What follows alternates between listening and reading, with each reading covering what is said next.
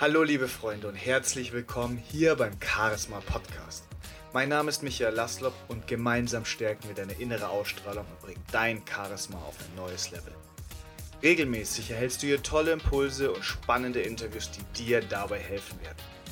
Ich wünsche dir jetzt viel Spaß mit den heutigen Impulsen und wenn dir diese Folge gefällt, freue ich mich, wenn du sie mit deinen Freunden teilst und mir eine ehrliche Rezension hinterlässt.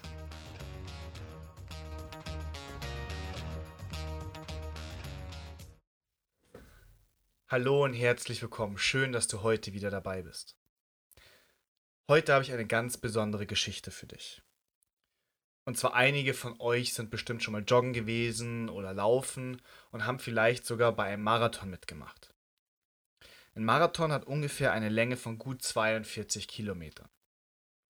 Für die meisten von uns ist das schon sehr extrem und für mich persönlich auch nicht schaffbar. Es gibt aber Menschen, die nicht nur so einen Marathon laufen, sondern die mehrere Marathone an mehreren Tagen direkt hintereinander, hintereinander machen. Es gibt sogar welche, die mehrere Marathons direkt am selben Tag in dem Sinne laufen. Und eine der verrücktesten und längsten Strecken ist der Weg von Sydney nach Melbourne. Das ist eine Entfernung von 875 Kilometern. Nur mal so zum Vergleich, es ist näher von München nach Paris mit ungefähr 840 Kilometern. Das heißt, diese Männer und Frauen laufen am Stück 875 Kilometer. Im Jahre 1983 spielt unsere Geschichte. Und man braucht ungefähr sieben bis acht Tage, um diese Entfernung zu überstehen. Und das auch nur mit wirklich viel Training, viel Technik, einer gewissen Strategie. Es war immer so, dass die Läufer sich dann an bestimmten Punkten haben massieren lassen und etwa fünf Stunden geschlafen haben. Und in diesem Jahre 1983 ist etwas Besonderes passiert. Wie bei solchen Events üblich, sollte nochmal ein Foto mit allen Teilnehmern gemacht werden. Und alle Teilnehmer stellten sich auf in ihren super Klamotten, in ihren Hightech-Klamotten der damaligen Zeit, mit ihren Sponsorenaufträgen und da stand ein älterer Mann, um die 60 Jahre alt, in einem Overall und mit so Art äh, Arbeitsstiefeln. Und die Fotografen haben ihn gebeten, dass er doch kurz zur Seite gehen solle, weil man im Endeffekt die Athleten fotografieren möchte. Und dieser ältere Herr sagte, ich gehöre dazu, ganz stolz. Ich möchte mitlaufen.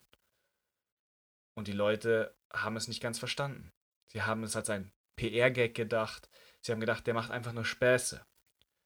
dann haben sie gefragt, warum willst du mitlaufen?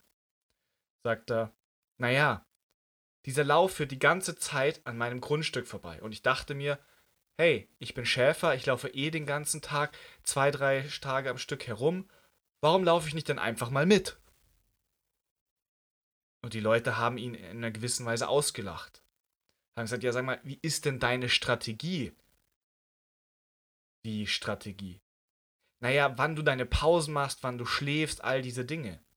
Und seine Antwort war einfach, wie, ich bin zum Laufen hier, nicht zum Schlafen. Und man hat sich noch schon Gedanken darüber gemacht, ob man es ihn ärztlich behandeln sollte, ob er das Ganze schafft, aber man dachte sich, naja, er wird es eh nicht mehr lange durchhalten. Also startete man das Rennen und die Läufer liefen ihren super tollen Turnschuhen los, 200 Gramm Schuhe und er trabte langsam mit seinen Arbeitsstiefeln hinterher. Und bereits während man diese fünf Runden im Stadion gelaufen ist, war er schon einige hunderte Meter hinter den Läufern.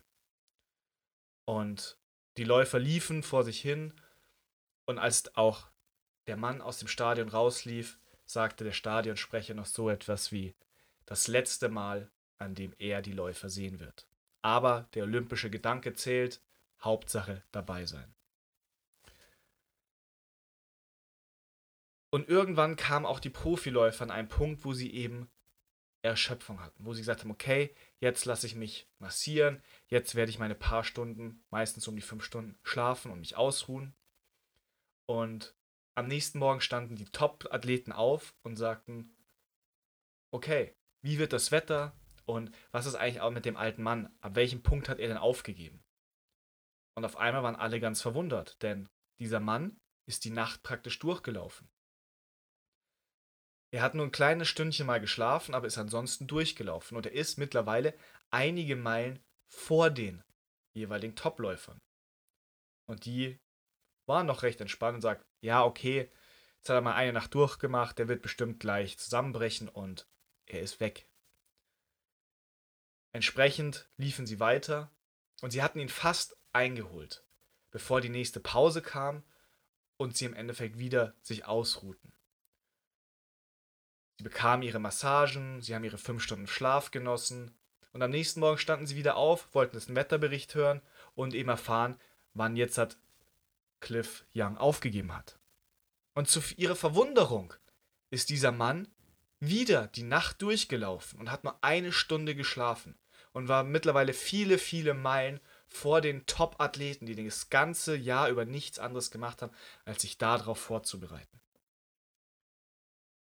Das Ende der Geschichte war, dass Cliff Young einen neuen Rekord aufgestellt hat, wohingegen die Top-Athleten bisher sieben bis acht Tage gebraucht haben, hat er das Ganze, die ganzen 875 Kilometer in fünf Tagen, 15 Stunden und vier Minuten geschafft etwas, worüber sich alle Experten einig waren, dass es nicht möglich sei.